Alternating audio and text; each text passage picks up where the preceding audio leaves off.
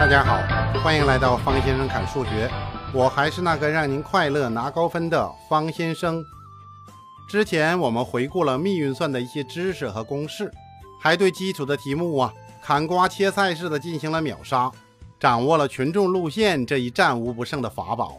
今天给幂运算进个阶，提高一下水平。上货第一，化简求直。听众朋友。您可以把音频停下来，自己做一做。一会儿我们对对答案。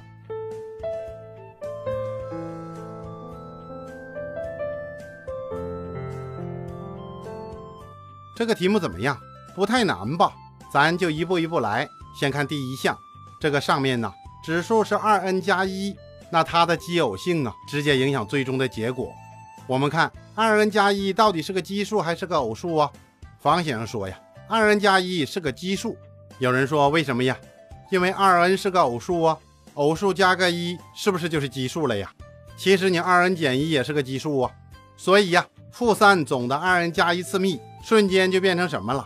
那就奇负一个喽，那就是负的三的二 n 加一次幂。那后面呢？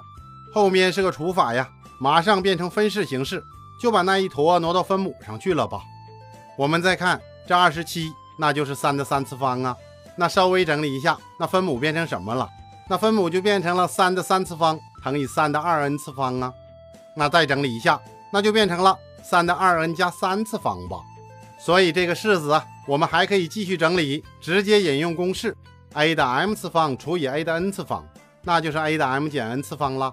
所以最后答案就是负的三的负二次幂。那再整理一下，负的九分之一，搞定。看着复杂的波涛澎湃的题目。其实也没什么难度啊！大江东去，滚滚长江都是水，浪花淘尽英雄，就像苏轼一样豪迈呀！我 知道，知道，就像他长在我心里一样。苏轼这个四川人呐，有一天，一个姓蒋的朋友来他家里玩，也不知道这姓蒋的叫什么名字，我们就叫他蒋大头吧。蒋大头就看上了苏轼的妾，此女子名叫春娘。大头就跟苏轼商量：“我用一匹马换你的妾。”怎么样？苏轼一听啊，要得，就成交了。两个人开始签协议，给定金，办理交接手续。春娘听说了这件事以后啊，一头就撞死在了门口的树上。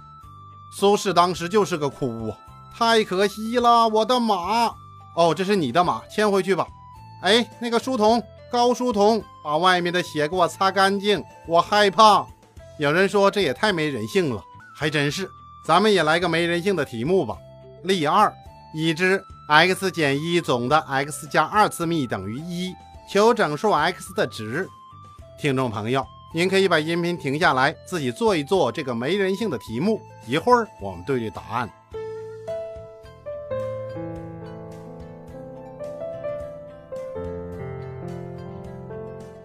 这个题目估计有的人会做错，所以方先生说他没人性啊。有人根据今天的内容啊，马上就知道用什么知识点了。一个数的零次幂等于一呀，也就是 x 加二等于零。那整理一下，x 等于负二，那一定是这样吗？其实不一定吧。那一和负一的某次方是不是也可以呀？想一想，一和负一的某次方，马上又有两个新的式子诞生了吧？那也就是 x 减一等于一的时候啊，和 x 减一等于负一的时候啊。那解一下这两个方程，x 等于二或 x 等于零。那然后我们还得验算一下这些答案，看看有没有特别的问题呀？那一验算呢，哎，还都是答案，所以本题目的答案就三个。您做全了吗？三个答案拿走不谢，再来一个。例三，已知一个式子，然后求 s 的值。听众朋友，您可以把音频停下来，自己做一做。一会儿我们对对答案。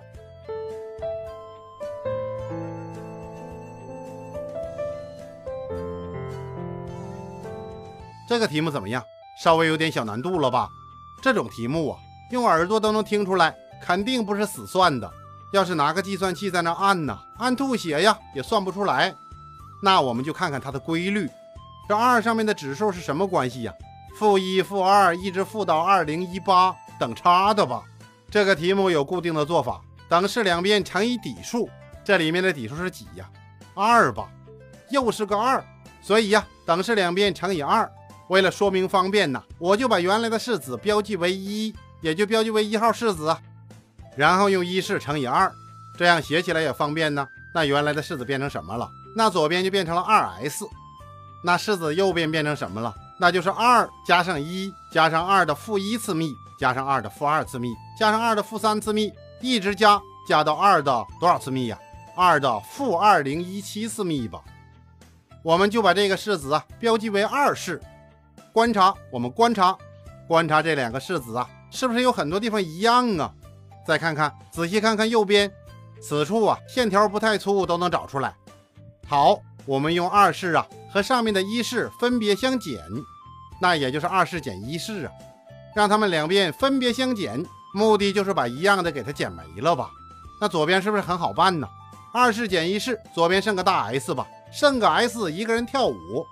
那右边呢？那右边就有点考究了，很多相同的项互相减没了。我们看一下，那二式还剩个什么？是不是剩个二啊？那一式剩个什么？剩个负的二的负二零一八次幂吧。这里不要把前面的负号弄丢了。所以呀，S 等于二减去二的负二零一八次幂。我们再把它整理一下，S 等于二减去二的二零一八次幂分之一。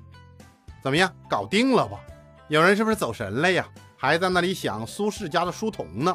其实这个书童啊，不得了，他就是高俅。您没听错，他真的是高俅。这真是人世间最痛苦的捉迷藏了。这高俅擦完地之后啊，苏轼很满意，就把他推荐给了皇帝的妹夫。后来高俅有机会呀，跟皇帝秀一下他的球技。皇帝一看呢，哦，太有才了，组织一个皇家足球队踢到世界杯去。于是高俅平步青云。成了有名的奸臣。不过高俅对苏东坡呀，那可是好的不得了，没事就一起念呐。我欲乘风归去，又恐琼楼玉宇，高处不胜寒。确实也是啊，每天陪皇帝踢球啊，讲段子写书法，也够难为高俅的。要是这皇帝喜欢数学呀，那高俅马上就要去研究密运算了。当然皇帝不喜欢呐，高俅不用研究，我们还是接着研究吧。例四。已知二 x 加五 y 减三等于零，求四的 x 次幂乘以三十二的 y 次幂的值。听众朋友，您可以把音频停下来，自己做一做，一会儿我们对对答案。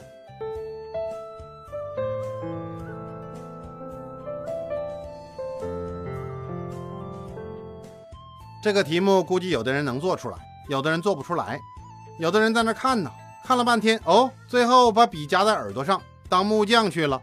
方先生说呀，动手啊！遇到这种题目啊，动手就能找到突破口。咱们先做点能做的事儿。要求的式子啊，我们是不是可以变化一下呀？根据我们之前的经验，那四和三十二都可以变成以二为底的指数形式吧？那还等什么呢？杜甫打虎，李白捉鳖，上吧！没人呢，没别的方法了。那四的 x 次方变成什么了？变成二的平方总的在 x 次方。那三十二的 y 次方呢，就变成了二的五次方总的在 y 次方吧。所以呀，稍微整理一下，原式变成二的二 x 次方乘以二的五 y 次方。那你整理一下呀，变成什么了？那就变成了二的二 x 加五 y 次幂。怎么样？答案是不是就出来了？那二 x 加五 y 根据前面的式子稍微一整理，等于三呢？代入一下，那原式就等于二的三次方八呀，搞定。答案就是八，勤动手就有收获。方先生经常说，数学呀要手动起来，动手就有收获，动手就有意外呀。如果觉得方先生的讲法不错呀，分享给更多的朋友吧。我们再来一个例五，比较四个数的大小。听众朋友，您可以把音频停下来，自己做一做，一会儿我们对对答案。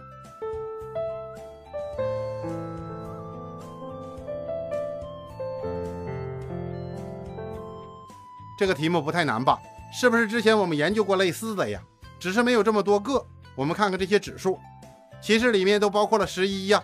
我们就利用公式转化一下就得了。动手，那二的五十五次幂可以变成什么呀？可以变成二的五次幂，然后总的在十一次幂。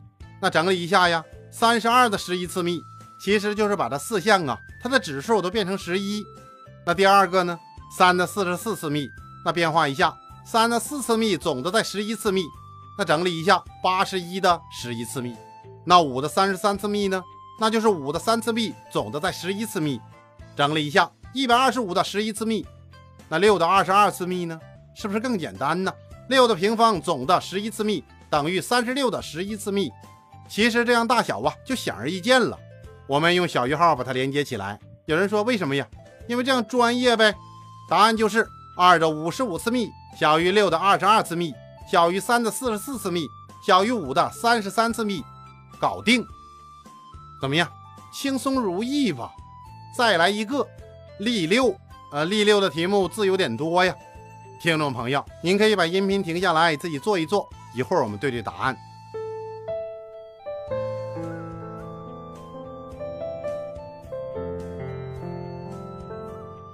这个题呀，看上去很长，其实前面那一堆呀，您读一读就行了。反正啊，就是一个叫史瓦西的兄弟搞出来一个公式，叫史瓦西半径，然后就让你求值。其实这个史瓦西这名字也不好记，我们就叫他老史吧，不是老师哈。老史是个德国牛人，十六岁呀就发表了一篇关于行星轨道的论文。您没听错，十六岁。后来这一战就爆发了，老史参军了。就躲在战壕里咔咔写论文呢，那大炮咚咚响。写好论文之后啊，就交给组织拿去发表。有人说这也太危险了，在那个知识不如大炮的地方写论文呢，要命啊！还真是。后来他就死在了战壕，当然是病死的哈，传染病，享年四十三岁。老史临终之前爬到战友身边，同志，这是我的论文。一定要交给组织，里面有个公式，将来方先生砍数学要用，然后就壮烈了呀。我们要继承和发扬老史艰苦卓绝的精神，把太阳的史瓦西半径求出来。说这个到底怎么求啊？方先生说呀，其实你就代入公式吧，学个代数式就行了，直接代入。